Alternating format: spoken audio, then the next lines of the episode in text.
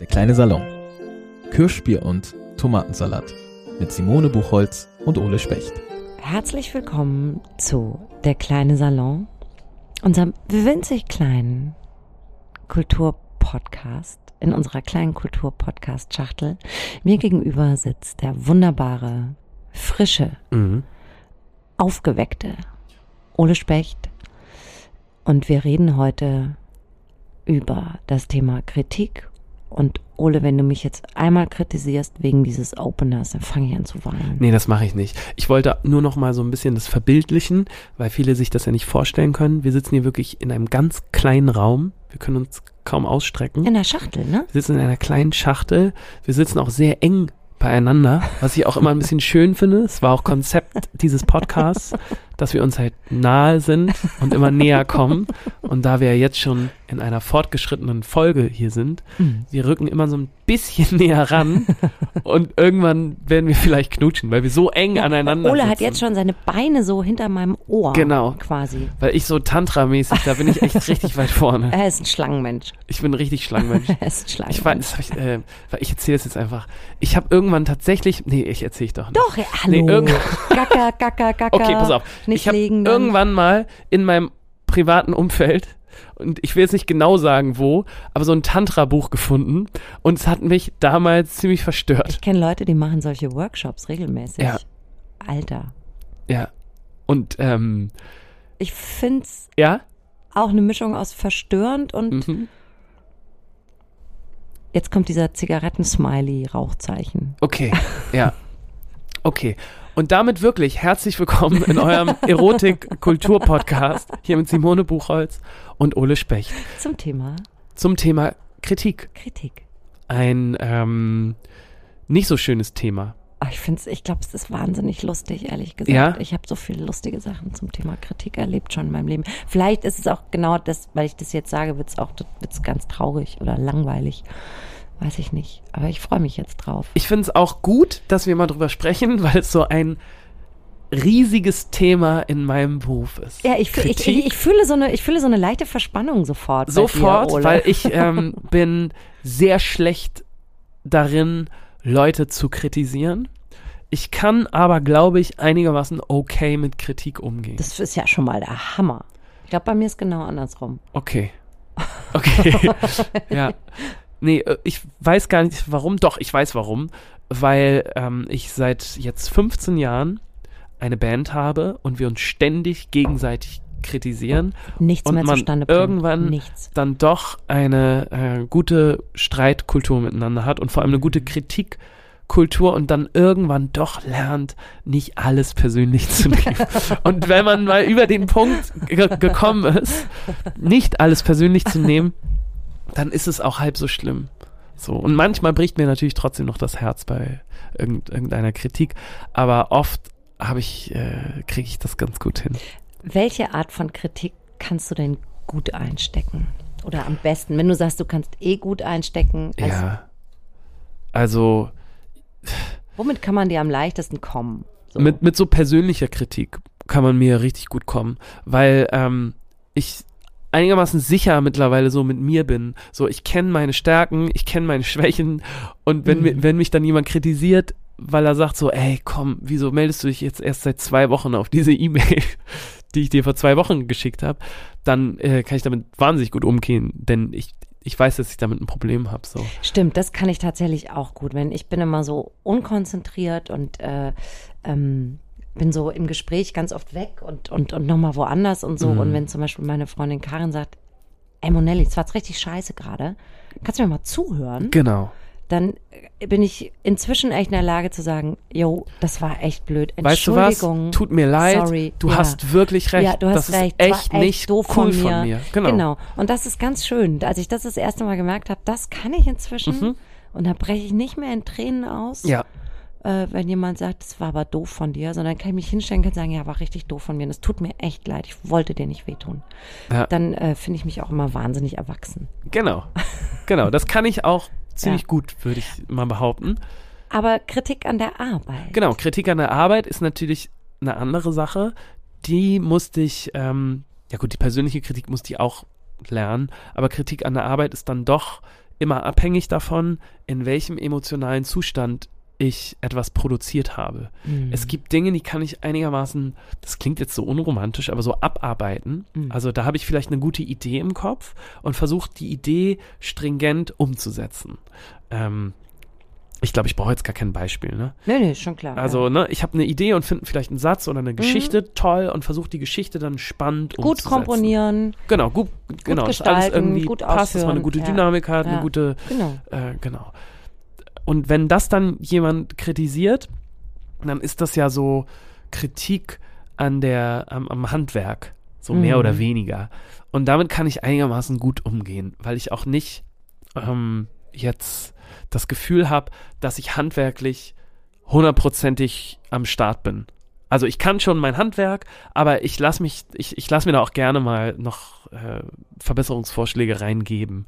Oder ich, ich lasse mich da gerne nochmal. Nee, belehren ist das falsche Wort, aber ich, damit kann ich irgendwie gut umgehen. Und ich habe vor allem auch In mittlerweile. den Austausch gehen. Genau, und ich habe auch gelernt, Sachen anzunehmen und nicht anzunehmen. Also ich habe gelernt, wenn da Kritik kommt an, an solcher Arbeit, die mir gefällt, dann kann ich das annehmen und umsetzen. Ich habe aber auch gelernt, wenn dann Kritik kommt, die mir nicht gefällt, einfach zu sagen, okay, äh, verstehe ich deine Kritik, aber ich mach's nicht. Kann ich nichts mit anfangen. Kann ich nichts mit anfangen, aber trotzdem vielen Dank.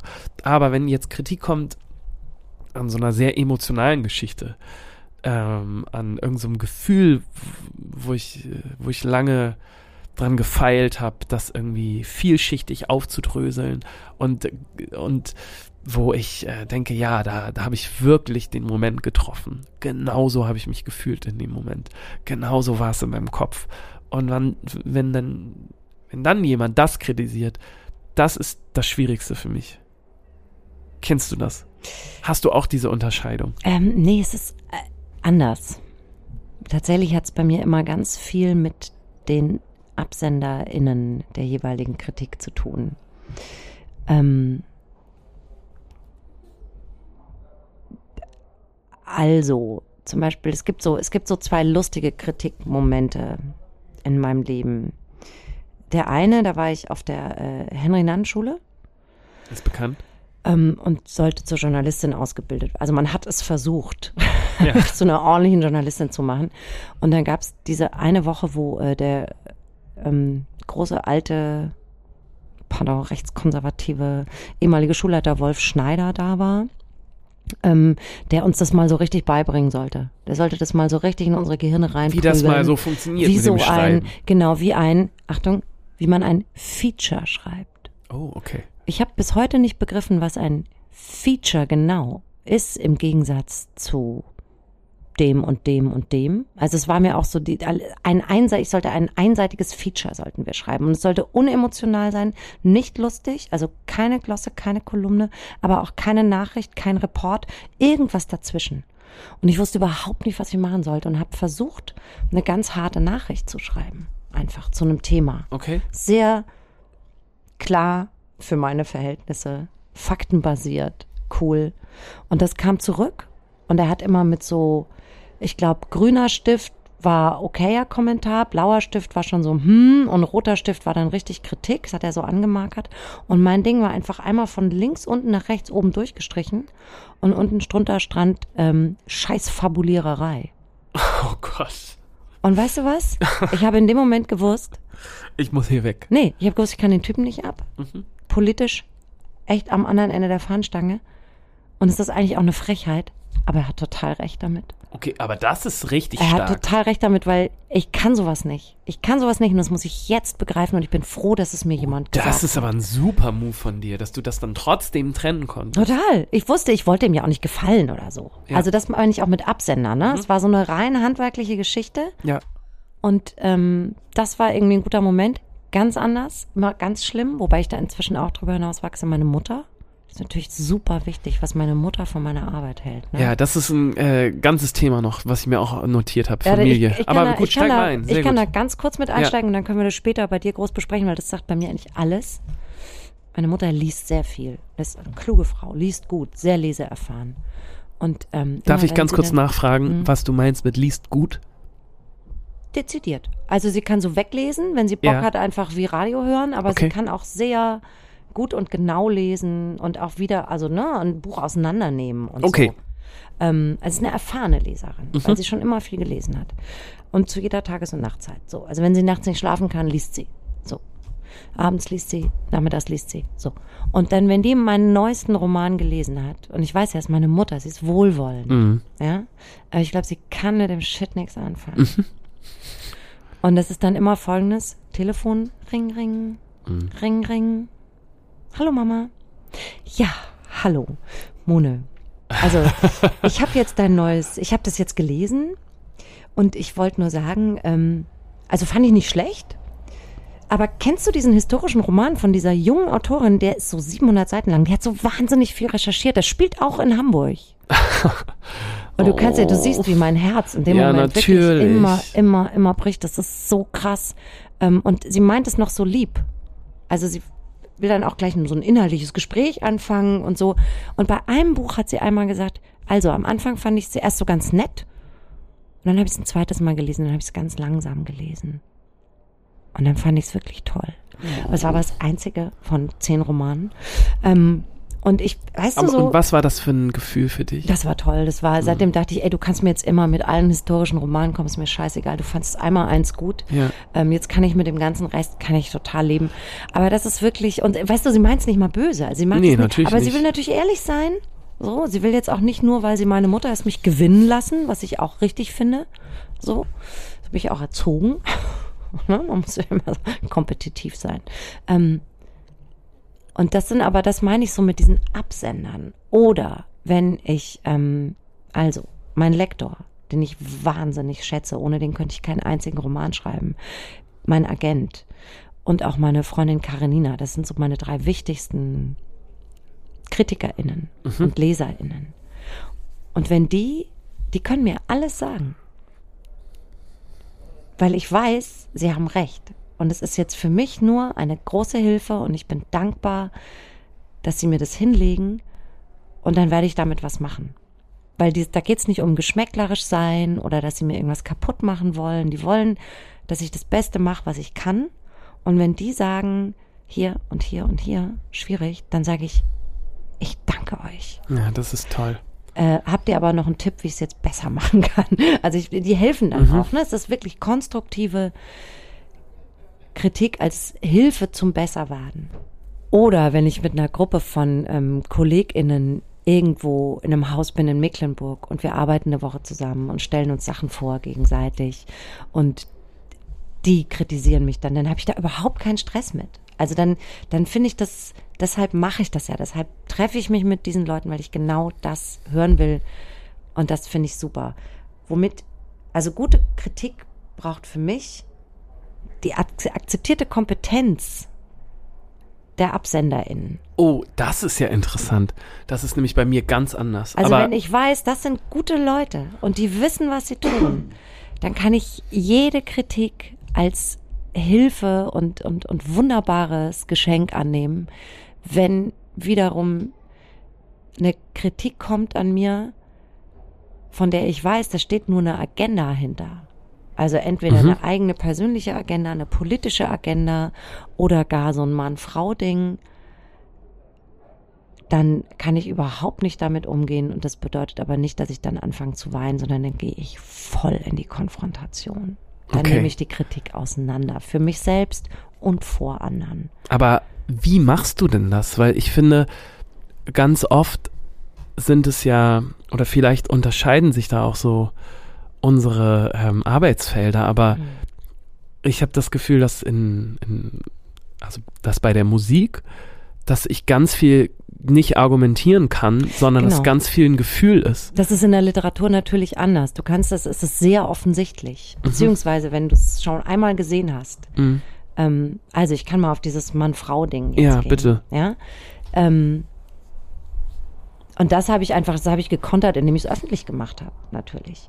Also da habe ich, es war 2019, glaube ich, ähm, da habe ich den Deutschen Krimipreis bekommen für Mexiko-Ring und der Deutsche Krimipreis sind immer drei Plätze, erster, zweiter, dritter Platz.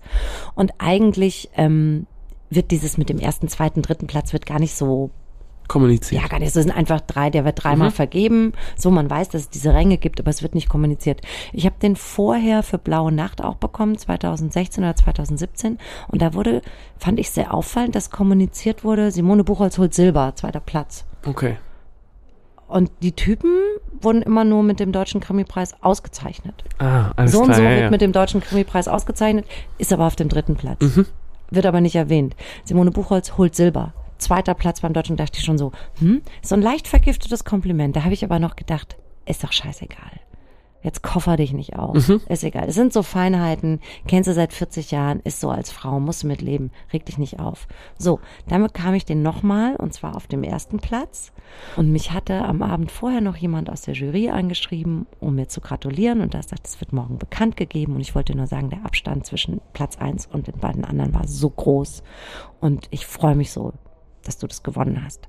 Und am nächsten Tag geht ein Typ aus der Jury mit der Pressemitteilung raus und schreibt ähm, auf Platz drei Autor so und so mit einem radikal politischen Wurf. Auf Platz zwei Autor so und so, also beides Männer, die ich auch sehr mag, tolle Kollegen, mit einem existenzialistischen Stück Literatur. Und auf Platz eins Simone Buchholz mit lichter Unterhaltung. Okay, dann wissen wir also, wer Also da- nicht für dich gestimmt hat. Das Ding ist aber, es ist so offensichtlich, ja, Ja. dass das ein, dass das ein, ähm, weil die Zuschreibung. Aber das finde ich klingt ja eher persönlich, als nein, es sind, so ein, nein, es sind tatsächlich klassische Zuschreibungen im Krimi-Genre. Es sind eigentlich die Zuschreibungen, die für Frauen gelten. Also Frauen, Unterhaltung, cozy, zart, Okay. Licht, böse gesprochen, Menstruationsprosa, ja, Männer, radikalpolitischer Wurf. okay. Also Kinn in den Sonnenuntergang gestreckt, ne? Ähm, existenzialistisches Stück Literatur. Beziehungsweise Knausgard schreibt fucking 8000 Seiten über seinen Penis und das ist Weltliteratur. Und immer wenn Frauen über Themen schreiben, die vielleicht mit Fürsorge oder Kindern oder überhaupt nur dem Erleben von Frauen einer Welt zu tun haben, ist es Menstruationsprosa. Und es ist so offensichtlich, diese Agenda. Und es ist gar kein, ich glaube, es ist oft gar keine bewusste Agenda bei Kritikern, sondern es ist einfach eine gelernte Struktur, wie wir über Literatur von Männern und Büchern von Frauen reden. Und da habe ich inzwischen, ich habe das lange runtergeschluckt und gedacht, ach komm, ja, du spielst hier in dem Spiel mit, da musst du das zu deren Regeln spielen. Und inzwischen denke ich, nein, ich kick euch vom verdammten Spielfeld. Ich habe da keinen Bock mehr drauf. Und da bin ich einfach sehr laut geworden auf Twitter damals und dann rief mich die Zeit an und sagte, Frau Boratz, wollen Sie reden? Haben Sie das Gefühl, wir müssen was besprechen? Und dann habe ich so ein Interview gegeben, in dem dann der eine Satz stand, der dann auch die Headline war, äh, es muss so schön sein, ein, muss so fantastisch sein, einen Penis zu haben in dieser Welt. Und damit war das Ding aber mal auf dem Tisch. So. Und ähm, das lief parallel zu Aktionen von anderen Autorinnen, wie in den Vorschauen mal zählen, wie oft kommen wir eigentlich vor, wie oft, wie viele Rezensionen schreiben eigentlich Männer über Frauen oder schreiben Männer immer nur über Männer und solche Dinge. Und ähm, das ist inzwischen für mich so klar identifizierbar und so offensichtlich, dass ich es fast peinlich finde, wenn jemand es nicht merkt, indem man das gerade tut. Also es ist sowas wie den Schuss nicht gehört, Debatte nicht mitgekriegt. Und da werde ich inzwischen einfach, das verletzt mich nicht, aber da werde ich sofort sehr konfrontativ, auch wenn ich das bei anderen Kolleginnen mitbekomme. Weißt du, wenn ich mitbekomme, wie Kolleginnen abgewatscht werden vom Feuilleton, Hat- weil jemand was nicht verstanden hat oder die Referenzen, die diese Frau mit ihrer Literatur bedient, gar nicht kennt, weil er halt seine Virginia Woolf nicht gelesen hat. Hat ähm, denn der Typ, der damals die Pressemitteilung rausgegeben hat, hat der sich bei dir nochmal gemeldet? Nee, aber ich weiß, dass er mich jetzt natürlich hasst und auch so ein bisschen, der geht dann in Deckung, wenn ich irgendwo auftauche. Okay. Zu Recht, das tat mir auch leid, weil der ist eigentlich ein guter Typ. Das war auch bestimmt, das war keine böse Absicht. Aber es ist dieses, es ist so ermüdend, wenn du immer wieder von diesen Strukturen eingeholt wirst. Mhm. Und es ist natürlich in der Literatur viel. Aber obwohl, ich weiß nicht, wie es in der Musik könnte das durchaus auch sein, dass Frauen, Einzelkünstlerinnen ganz andere, sich ganz anderer Kritik ausgesetzt Ja, auf fühlen. jeden Fall. Auf Also es gibt Fall. dieses, es gibt diesen schönen Hashtag dichter dran. Da haben einfach zwei Literaturwissenschaftlerinnen, glaube ich, aus der Schweiz, haben über Männer so geschrieben, wie immer über Frauen geschrieben wird. Mhm. Ob jetzt über Musikerinnen oder Schauspielerinnen oder Autorinnen. Ähm, er sitzt da mit seinen rehbraunen Augen Ja. und zwinkert ein bisschen ins Sonnenlicht. In seinem dunkelblauen Pullover die Beine zart übereinander geschlagen. Und man sofort merkt man, wie absurd es ist. Ja, ja. Wie absurd es ist, weil Männer in Kritik diese Zuschreibungen gar nicht kriegen, Ja, ja, des. Äußeren, so der Äußerlichkeiten. Und das ist tatsächlich, das ist sowas, ähm, das ist für mich in der Auseinandersetzung mit Kritik inzwischen total wichtig.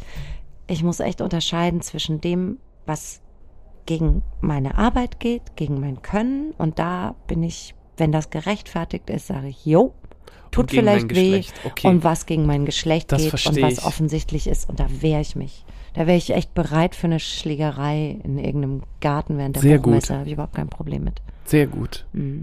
Feminismus Solltest oder du Schlägerei. auch, solltest echt. du auch ja. führen. Ja. Ich weiß es bei uns oft, also sowas gibt es natürlich auch ähm, ganz klar, dass einfach anders berichtet wird über Musikerinnen als über Musiker Genau, aber das auf ist ja eher Fall. bei Einzel, bei Solokünstlern, Genau. ne, wahrscheinlich. Ähm, mir fällt es immer, immer noch oft auf, wenn wir irgendwie unterwegs sind, wenn wir auf den Bühnen spielen, wenn wir durch die Clubs touren, dann fällt mir äh, das immer ganz doll auf, dass ähm, wir hatten ja jetzt lange zwei Mädels in der Band und die Gitarre und Bass gespielt haben und dass ganz oft so die Techniker in den Clubs, die sind dann zu mir gekommen, wenn die irgendwelche technischen Fragen hatten zu den Instrumenten. Und ich habe halt keine Ahnung davon. Und unsere Mädels haben halt total viel hier. Ahnung Mhm. davon. So. ja. Sowas ähm, ist uns st- ständig passiert. Und aber auch sonst ganz viele. Da können wir auch mal eine ganze Sendung drüber machen. Gerne. Da habe ich auf jeden Fall auch viele Finde ich viele interessant, ihr Geschichten, das, weil, ja, ja, wie das unter ähm, euch wir da auch- ist, ne? Ähm, oder ich bin da auch sehr sensibilisiert für, weil ich halt seit 15 Jahren mit zwei Mädels in der Musikbranche unterwegs bin und man schon echt viel mitbekommen hat, was auch ganz schön absurd. was, was, die so ausge, was die so ausgesetzt sind. ja, ne? genau. Und Mhm. vor allem, wie unterschiedlich das ist und wie ähm, unterschiedlich die wahrgenommen werden und was für Zuschreibungen die bekommen. Und das ist schon total irre. Und wie das aber auch männlichen Kollegen nicht auffällt, weil die selber dann in so ihrer Bubble sind und das auch gar nicht so richtig mitkriegen oft. Ähm, wenn man halt nicht richtig dabei ist oder auch nicht richtig hinguckt. Ja, klar, es ist aber auch, es ist, es ist dann in dem Moment gar kein, ist ja gar kein Verbrechen. Es ist halt so, du kriegst das nicht mit, weil du, weil du immer diesen leichten Rückenwind verspürst, Ja, als genau. äh, mit dem Glück, als weißer Mann in Westeuropa geboren Ja, worden ja. zu sein, hast du ja immer so einen ganz latenten Rückenwind. So einen ganz leichten Rückenwind. Und als weiße Frau in Westeuropa hast du schon so einen zarten Gegenwind. Und als äh, schwarze Frau in Europa oder gar in Afrika hast du halt richtig Sturm von vorne. Ja. Und ähm, klar kriegst du den Gegenwind der anderen nicht unbedingt mit. Aber also ich habe einfach das Gefühl, dadurch, dass ich den schon so lange hatte, habe ich dann irgendwann keinen Bock mehr, solche Kritik eben einfach einzustecken. Wenn ich merke, es ist da ganz klar so eine Agenda hinter oder einfach ein Nicht-Wahrnehmen der eigenen Privilegien. Ja, Und, Versteh ähm, ich. Und dadurch können wir uns aber auch untereinander so helfen, natürlich. Ne? Also auch, es gibt auch viele männliche Kollegen inzwischen, die dann sagen, ey Jungs, Obacht, was Ja, macht ihr ja. denn hier für eine Scheiße? Warum ist ähm, der Flirt mit dem Biedermeier des äh, männlichen Autors äh, große Literatur und unbedingt gebraucht und der Flirt mit Victorian Ghost Stories der weiblichen Autorin irgendwie bieder und kitschig und niedlich? ja, ja. Äh, sorry? Ja, ja. Verstehe ich.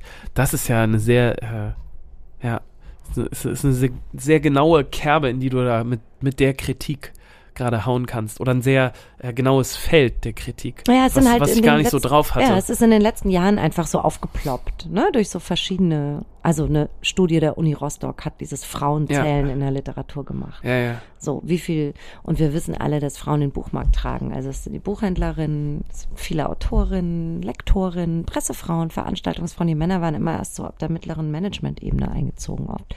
Nicht bei allen Verlagen, aber oft. Ja. Und dass dann Frauen da so unterrepräsentiert sind und auch so ähm, unter ferner Liefen in der, in der Kritik oft laufen, hat halt auch viel damit zu tun, dass Gott, ich hab's auch gleich, Entschuldigung. Aber Nee, was man gut. in der Schule so Lass liest. das mal hier richtig Ja, raus. was man ja, in der Schule gut. so liest, sind ja auch vor allem männliche Autoren. Also Männern erklären, kind, Männer erklären Kindern die Welt. Ja, es sind immer noch der Kanon, der Schulkanon, ähm, da, das ist immer noch ein wahnsinniges Übergewicht an Männern. Das heißt, es ist so gelernt. Mhm.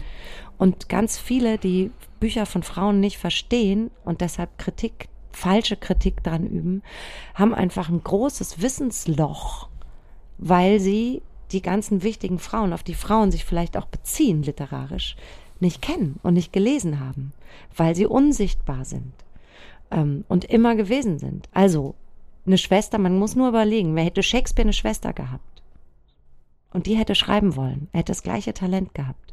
Die wäre aber ganz schnell verheiratet worden, weil Schreiben gehört sich nicht. Also sie durften es ja nicht. Ja, ja. So. Und das setzt sich natürlich über die Jahrhunderte fort. Und ähm, wer will sich von hysterischen Tanten in die Welt äh, erklären lassen? Ja, das ist eine gute und wichtige Agenda. Ja. Das mag ich, wie, wie, äh, wie du da, da drin bist. Ja, Völlig zu Recht, das. aber Ja, weil du ja auch jahrelang damit konfrontiert Ja, und wurdest. ich möchte nicht, dass die jungen Kollegen dem immer weiter ausgesetzt sind. Ich möchte das nicht. Ich will, dass es für die einfach mal aufhört. ja, ist gut. Mhm. Insofern Kritik, so viele verschiedene Mhm. Aspekte. Ja, auf jeden Fall. Ähm, Bis jetzt war es doch gar nicht so lustig bisher. Nee, finde ich sehr gut. Ich wollte, ich wollte mit dir, ähm, und das habe ich jetzt aber schon verstanden, dass es ganz anders ist, die, die Kritiken, denen du ausgesetzt bist, als die, äh, denen ich so ausgesetzt bin. Bei euch wird so persönlich wahrscheinlich. Genau, bei uns oder? wird es immer sehr das persönlich ist und ich möchte das schrecklich. einmal aufteilen in so professionelle, in Anführungszeichen, Rezensionen, die dann so im, in, Mhm. Im Magazin stehen oder ja. die im Internet sind oder, ähm, oder Kritik aus dem privaten Umfeld. Und ähm, ich muss sagen, so das, was dann in den offiziellen Magazinen steht oder so, das ist mir sehr egal und das äh, trifft mich auch überhaupt nicht. Weil, ähm, also erstens waren die eh immer schlecht. und, ich hatte weil so du das den Gefühl, Absender nicht kennst. Ge- und oder? weil ich den Ja. Absender nicht kenne, juckt mich das irgendwie nicht. Und ich das, also irgendwie, aber es juckt, das stimmt auch nicht, dass die immer schlecht waren, aber ähm, Nee, das, das das, ich auch äh, das, das löst nichts nicht bei mir aus. So. Mhm. Also wenn die positiv sind oder negativ, ist ungefähr das gleiche Gefühl, was das bei mir auslöst. Mhm. Das interessiert mich einfach nicht so. Ähm, weil ich das Gefühl habe, naja, die Leute, die zu unseren Konzerten kommen, die finden es richtig toll. Ja, so. genau, Und dir das ist auch total das wurscht, ist das, was, was Und wenn die Halle voll ist. wenn die Halle voll ist, ist sie voll. So, genau. Scheißegal, ja. Ganz genau. Und deswegen Ja. trifft mich das nicht so. Aber Kritik aus dem privaten Umfeld finde ich immer ähm, sehr emotional. Und habe ich auch immer noch Probleme damit umzugehen, weil ich es eben nicht so professionell auseinandernehmen kann wie du. Also wenn ich jemandem in meinem ganz nahen Umfeld einen neuen Song zeige, der mir richtig viel bedeutet, und äh, die Person sagt dann, du, tut mir leid, aber fühle ich überhaupt nicht, finde ich ein bisschen langweilig, tut mir leid. Ja, fände ich auch fänd ich schrecklich. Ähm, das ist ganz schwierig, damit Ja. umzugehen, weil äh, das natürlich auch keine, erstens ist es keine konstruktive Kritik. Und das ist aber auch schwierig, konstruktive Kritik äh, zu bringen, weil ich zeige das ja gerade auch Leuten in meinem privaten Umfeld, die nicht so viel mit Musik zu tun haben, weil ja auch die, die Fans und HörerInnen, das sind ja auch Leute, die oft nichts mit Musik zu tun haben. Und deswegen finde ich es ja gerade spannend, wenn Leute das hören, die nichts damit zu tun haben, die gar nicht sich fachlich damit auseinandersetzen wollen oder weißt können. du, wie man das bei Zeitschriften nennt? Wenn man Na? solchen Leuten den nächsten Titel zeigt? ja, Das ist der Hausfrauentest. Ja, Ist so ein bisschen despektierlich, aber es ist genau, das ist das Ding. Zeig einfach, zeig Ganz einfach genau. deiner Zielgruppe, Genau. was du machst und die sagt dir, ist es gut oder nicht. ganz genau Ja. so. Und äh, das finde ich aber immer sehr, sehr schwierig, mit so einer Kritik umzugehen, weil Mhm. auf der einen Seite freue ich mich immer total, wenn es dann gut ankommt. Und auf der anderen Seite, Ja, langweilig ist ja das Allerschlimmste. Langweilig ist ich total finde, langweilig fies. Ja, ist ja. das Aller, Allerschlimmste, und wenn dann aber auch das, kann. wenn dann das Vokabular dafür fehlt, was eigentlich so, so ist gerade, weißt du? Wenn halt, wenn, wenn du nicht weißt, wie du das beschreiben sollst, das ist Mhm. ja bei der Musik oft Nee, so. berührt mich nicht. Und dann fallen halt so eine Sachen. Schrecklich. Und das ist echt schwer, damit umzugehen. Und gleichzeitig finde ich das aber auch immer so wichtig. Also ich zeige das immer so gerne auch äh, Freunden, Familie. Naja, aber eigentlich würdest du ja dann wirklich wünschen, dass jemand sagt, oh, Ole, ja, wow, geil. wow, geil. Oh genau. Gott, ich mache mir in die Hose. und gleichzeitig auch geil. nicht, weil damit kann ich auch nicht umgehen. Wenn jemand dann sagen würde, ich finde ich total geil, ist der schönste Song, den ich je gehört habe. Ach, das geht dann auch nicht. Nee, damit kann ich auch nicht Okay, was umgehen. willst du denn da bin ich so peinlich berührt. Ja, was willst du denn hören? Äh, ich würde gerne hören, äh, finde ich, find ich richtig gut. Gute Geschichte, gut, hat mich irgendwie gekriegt. Ja, finde ich gut. Zeig mal den nächsten. Ach, so ein hanseatisches Ja, Ding. das- das Du find bist ich so richtig gut. Hamburger, Das ist so. Das finde ich richtig gut. Damit kann ich auch dein gut Barock? umgehen. Und dann will ich sagen, danke, ja, cool. Nee, hat mir ja viel bedeutet.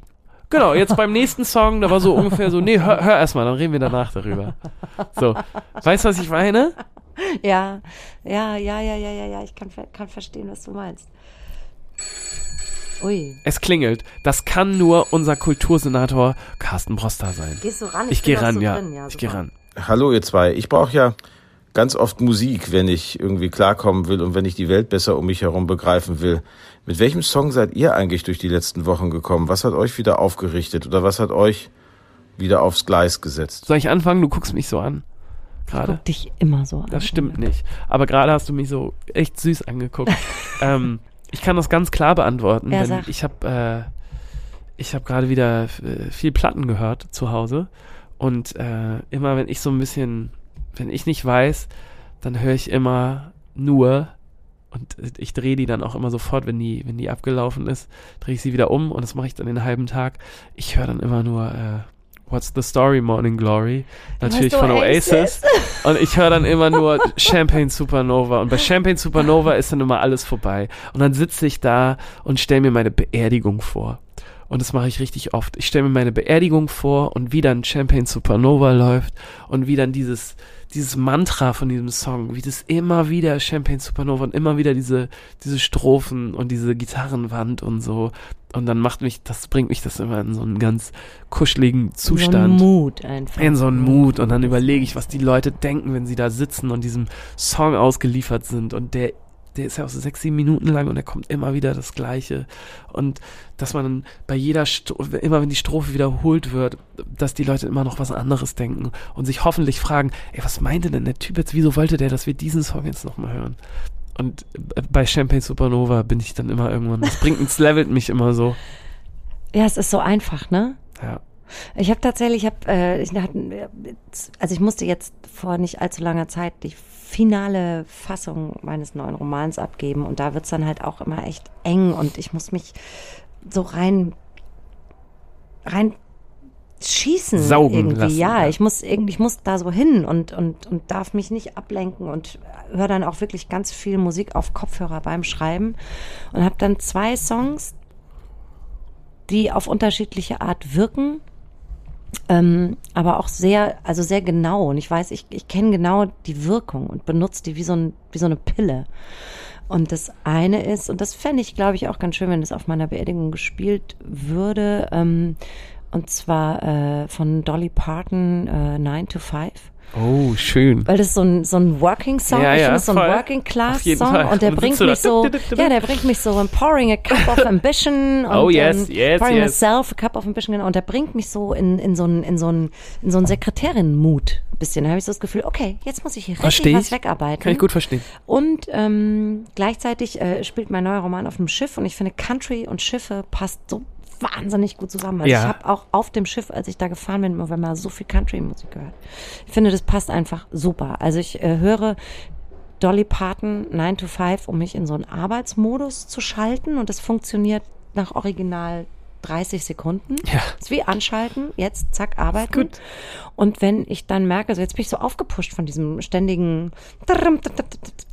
dann ähm, muss ich emotional werden, dann bin ich drin, aber dann brauche ich das Gefühl, um so ganz tief in jedes einzelne Wort reinzufühlen und den Beat und das da rauszuholen. Und dann höre ich in Endlosschleife äh, von Leonard Cohen Dance Me to the End of Love.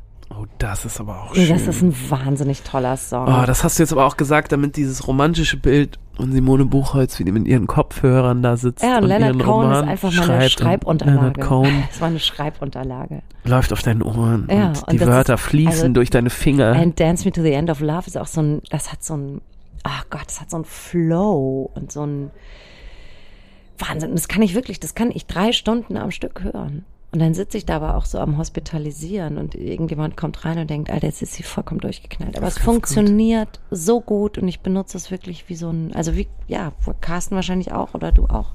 Man benutzt es wie so ein Schalter. Und an Leonard Cohen und Dolly Parton darf wirklich niemand Kritik üben nee, mach doch aber wenn auch ich niemand, in der oder? Nähe bin. Nee, es wird auch so niemand wagen. Aber auch vor allem in meiner Nähe dürfte das niemand. Auch nicht über Dolly Partons Perücken, darf man nicht sagen. Darf man auch nicht. Nein, nichts darf man sagen. Die sind fantastisch. Okay. Gut, dann mache ich das jetzt auch nicht. Nee, bitte. Würde ich auch nicht kritisieren.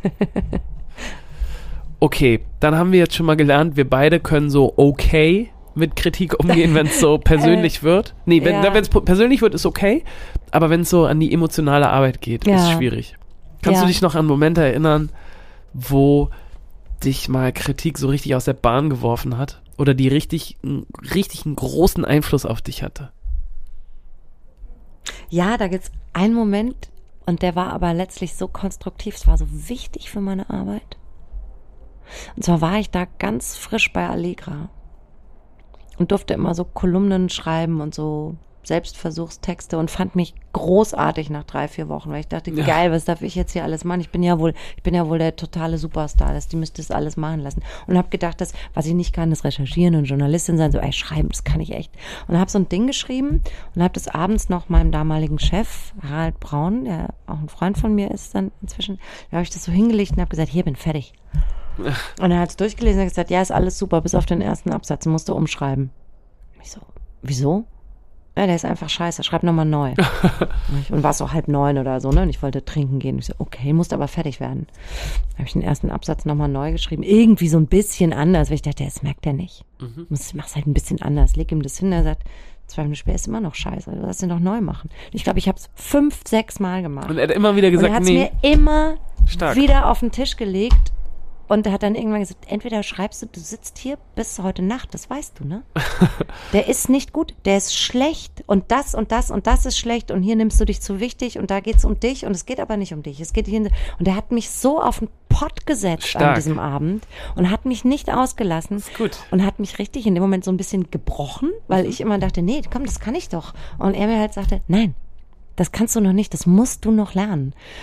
Und dann habe ich erst mal begriffen, wie wichtig das ist, auch mal so einen Absatz so wegzuschmeißen und komplett neu zu machen und nochmal neu und noch nochmal, bis das Ding sitzt. Und das hat mich echt, das hat mich echt, das hat mich rasend gemacht.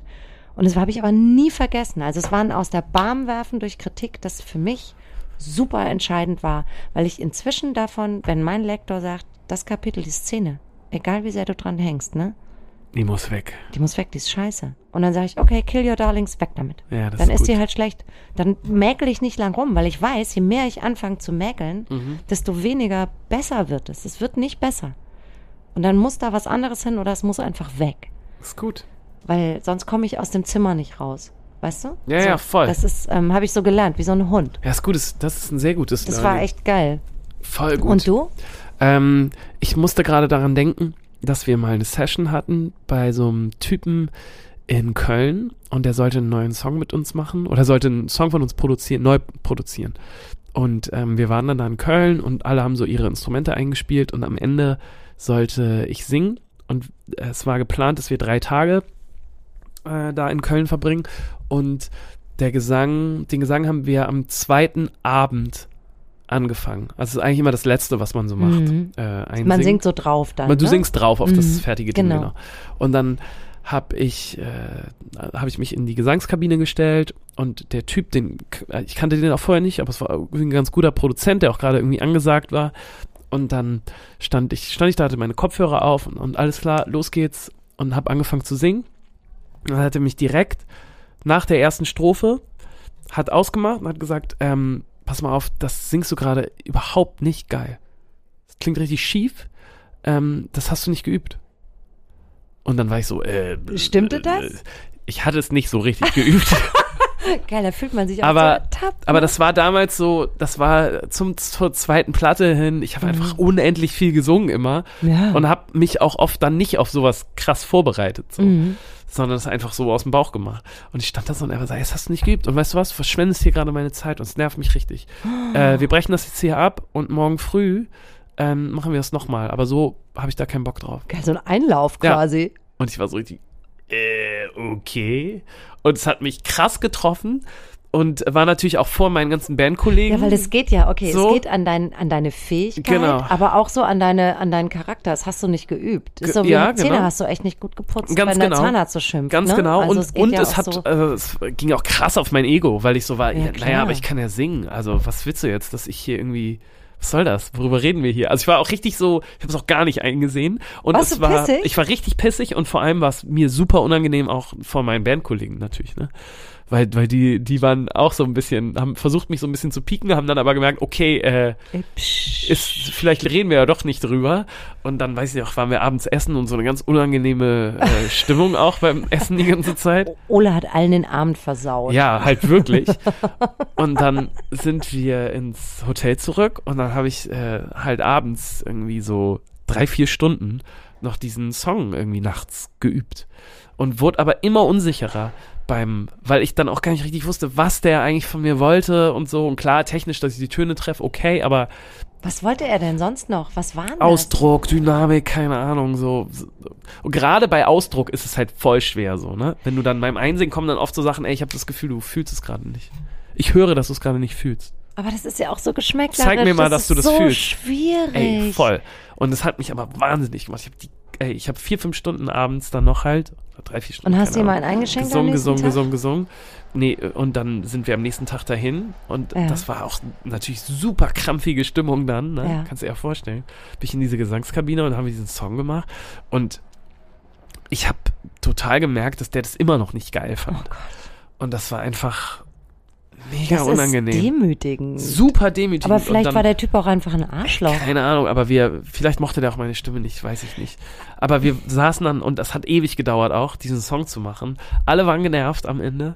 Das äh, Endprodukt war auch überhaupt nicht geil. Wir haben drei Tage da voll in den Sand gesetzt und es lag am Ende, glaube ich, ja, an, an mir und dem Typen. Ja, also irgendwas war zwischen die- uns. Ja, Der hat meine Stimme nicht gefühlt oder der hat hat die Chemie nicht gestimmt. äh, und ja. stimmte natürlich auch, dass ich nicht geübt hatte. Ähm, und, aber daran, nur daran kann es nicht gelegen haben, Nee. weil irgendwas war da Nee. so. Da kann man auch sagen, pass auf, mach nochmal. genau, Und dann ist das Ding ohne viel Federlesens gegessen. genau. Ja, ja, genau.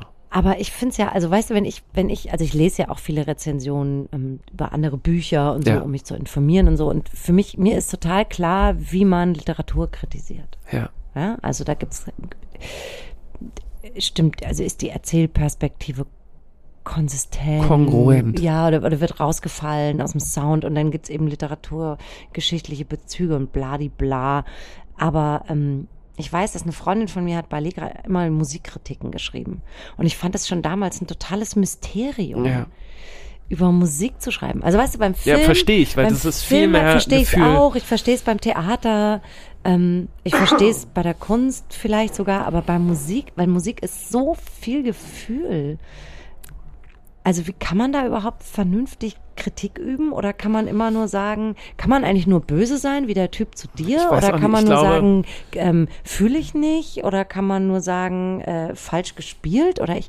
Ja, du kannst natürlich handwerkliche Sachen äh, kritisieren, Ja. klar, aber die sind ja dann, wenn du im Studio bist, Werden die ausgemerzt? werden die ausgemerzt. So, deswegen, also es ist ja am Ende eigentlich fast immer nur Geschmack. Und klar kannst du so Songwriting-Handwerk, natürlich, ne, gibt's ein, gibt's eine Erzählstruktur, die toll und spannend ist und ein- eine, die plakativ und langweilig ist. So finde ich schon, dass, dass Ja, ja. sowas ungefähr sagen Sowas kannst. könnte aber man auch, okay. Klar, aber trotzdem gibt es viele Sachen, die dann einfach nur Geschmack sind. So.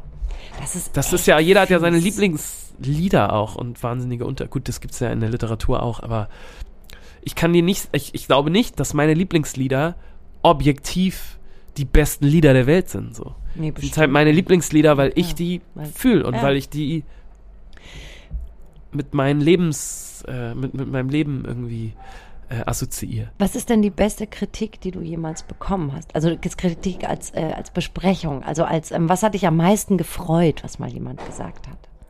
Äh, das ist dann auch nichts Offizielles gewesen, sondern das waren äh, Briefe, die mir Leute geschrieben haben zu einem Song, den ich über ähm, einen Kumpel, einen, sehr, einen meiner besten Kumpel geschrieben habe, der äh, sich umgebracht hat. So, also ein ziemlich düsteres Thema, Mhm. dem ich unglaublich lange saß. Und als ich dann so Briefe bekommen habe von Leuten, die geschrieben haben, das hat mich gerade richtig weitergebracht. Und du hast halt das gesagt, was ich nicht sagen konnte. Und das hat mich jetzt weitergebracht. Und ich weiß, dass das mega kitschig ist, sowas zu erzählen. Äh, jetzt an meiner Stelle. Nee, Aber das hat mich wirklich nachhaltig total das haut gepusht. Genau. Und das hat mir so viele Tage und so viel dunkle Stunden äh, aufgehellt. Und es hat mir so viel Sinn gegeben Ja, und weil so es genau das strahlt, ist, was, man ja machen kann. will. Genau. Ja, und genau das ist, was Kunst kann, nämlich die, Genau. die Geschichte, die du erzählst, ähm, so universell zu erzählen, dass andere Leute das da relaten können Genau. und das, das, das, das ähm, für sich für sich haben können und für ihre eigene Erzählung Ja, genau. Haben können. Und sowas äh, macht mich immer fertig. Also auch wenn man, wenn wir den Song zum Beispiel live spielen, was wir nicht so oft machen, aber wenn wir das tun und man dann so richtig im Publikum sieht, wie so Leuten irgendwas aus dem Gesicht fällt und irgendwas so ganz tief drin passiert, dann, dann macht mich das immer richtig stolz. Und dann denke ich so, ach, ist auch völlig egal, was jetzt noch passiert. Äh, das habe ich jetzt geschafft. ja, und das bleibt will doch irgendwie. machen. Genau. Mhm. Ja. Ja. Ja, Hast du auch sowas, wo du sagst so, Äh, ja, oder, oder Kritik, das, ich bin jetzt ja. so ein bisschen anders abgebogen, aber Ja, also das war tatsächlich das, was ähm, ich war gerade in Glasgow ein Wochenende ähm, mit äh, meinem letzten Kriminalroman River Clyde und da gibt es eine ganz traurige Liebesgeschichte. Also ja, da- also da ist ein Teil der, der, der Story ist so eine ganz traurige Liebesgeschichte zwischen so einem Typen, ähm, für den stand so ein Typ Pate wiederum, den ich in so einem Pub kennengelernt habe in Glasgow. Der hat einfach so ein Gesicht wie aus so einem Scorsese-Film. So ein alter ehemaliger Barbesitzer. Und den habe ich mir so ein bisschen, den habe ich mir ins Gesicht geklaut und auch die Aura und die Ausstrahlung und habe da eine Figur draus gemacht und der erzählt so eine, oder dessen sehr traurige Liebesgeschichte wird erzählt und am Ende wird er aber, kriegt er da so ein bisschen so ein Uplift, wird so ein bisschen repariert und ich war gerade in Glasgow und habe diesen Typen getroffen. oh wirklich? Und der, Ach. Ähm, ja, das war wirklich wahnsinnig schön. Und der sagte tatsächlich, dass ähm, er wusste ja nicht, worüber ich schreibe. Er wusste, dass ich ein Buch schreibe und so. Und er wusste aber nicht, was das sein würde. Und ähm, er, ähm, ja, you made an old man's life better with your book. Oh Gott. Weil er auch eine sehr traurige Liebesgeschichte in seinem Leben hat. Und er hat das Gefühl gehabt, dass die sich auf eine Art ähneln. Obwohl ich von der nichts wusste. Mhm. Ich wusste nichts davon. Ich wusste nur, ich habe nur seine Aura, seine Ausstrahlung, sein Gesicht, sein, so sein, ne, sein gelebtes Leben mir irgendwie zu eigen gemacht. Und das, das war auch genau so ein Ding. Es war mit das Schönste, glaube ich, was ich jemals gehört habe zu was, was ich geschrieben habe. Dass da so ein alter Typ vor mir steht mit über 70, sieht aus wie so ein irischer Pate und steht da in so einem dreiteiligen Anzug, raucht und trinkt Bier und sagt, you made an old man's life better. Oh Gott. Das da ist richtig will man toll. eigentlich, ja, willst du dann, denkst du, ja, dann kann ich auch aufhören jetzt. Mhm. Ja. Das sind die schönen Seiten der Kritik. Aber was willst du dann machen, wenn du aufhörst? Äh, Du kannst ja nicht aufhören und nichts machen. Radio? Ja? Mach ich halt Radio, so Labersendungen im Radio. Machst du Radio. Mhm. Ist auch okay. Mhm. Vielleicht fange ich auch an, schlecht zu singen, Ole. Ja. Du. äh, Und dann sagt mir aber jemand, ey, das hast du nicht geübt, oder? genau. Und dann fange ich an zu heulen. Ja. So ganz zusammengebrochen bin ich nicht im Studio, weil ich noch mein Gesicht wahren wollte, vor allem vor meinen Ich glaub, ich hätte Bandkollegen. Ich hätte, ähm, ja. Ja. Naja, Ich denke aber manchmal noch an den Typen. tu's nicht. Denk an den anderen. Ja. Ich Denk denke an alle anderen. ich, ich denk an alle Und anderen. die netten Briefe.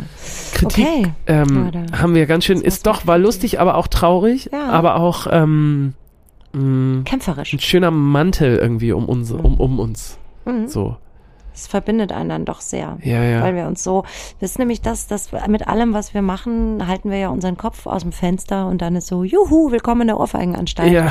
Und dann musst du halt im Zweifel, musst du so einstecken. Und das ähm, ist vielleicht in anderen Jobs nicht ganz so dolle. Ja. Vielleicht nicht. Mhm. Stimmt. Ach, Simone. Ole. Ich muss jetzt meine Nase mal freikriegen. ich werde jetzt irgendwie mir so einen kleinen Mini-Bohrer kaufen und dann werde ich da mal reingehen und so ein bisschen. Ich bin ja ein großer Fan von Nasenspray. ja? Ja. Ich bin ja so ein Nasenduscher. Ey, mach doch einfach. Unsere Kinderärztin hat immer gesagt, wenn ich sagte, hey, kann man dem Kind länger als fünf Tage Nasenspray geben? Dann sagte sie, da kriegen wir ihn auch wieder runter von. Ja, ich habe immer Angst. Nein. Ich, weil ich finde, das ist nun wirklich die schlimmste Droge, auf der Nein. du sein kannst. Unsere Kinderärztin, gerade in den Ruhestand gegangen, geile Frau, Frau Dr. Kurten, beste Kinderärztin auf der ganzen, ganzen Welt. Sagte Shoutout. immer, sagte immer, keine Angst, davon kriegen wir ihn auch wieder runter. ja, Weißt du was, Ole? Wir kriegen dich da wieder runter okay. von. Dann gehe ich jetzt los und ich kaufe mir so ein ja. richtig aggressives Zeug Ja. und dann jage ich mir da so Geil. Und dann ist Ruhe im einen Karton. Schuss zu viel rein Mhm. und dann, das mache ich. Vielen Okay. Dank für das Gespräch, Simone.